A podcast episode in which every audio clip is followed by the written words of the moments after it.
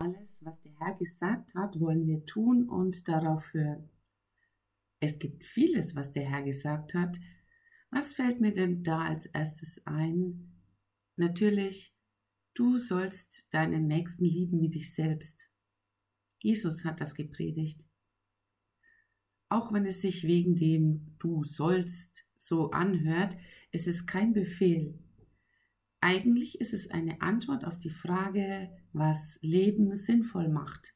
Mein eigenes Leben und das Leben derer um mich herum und noch weiter.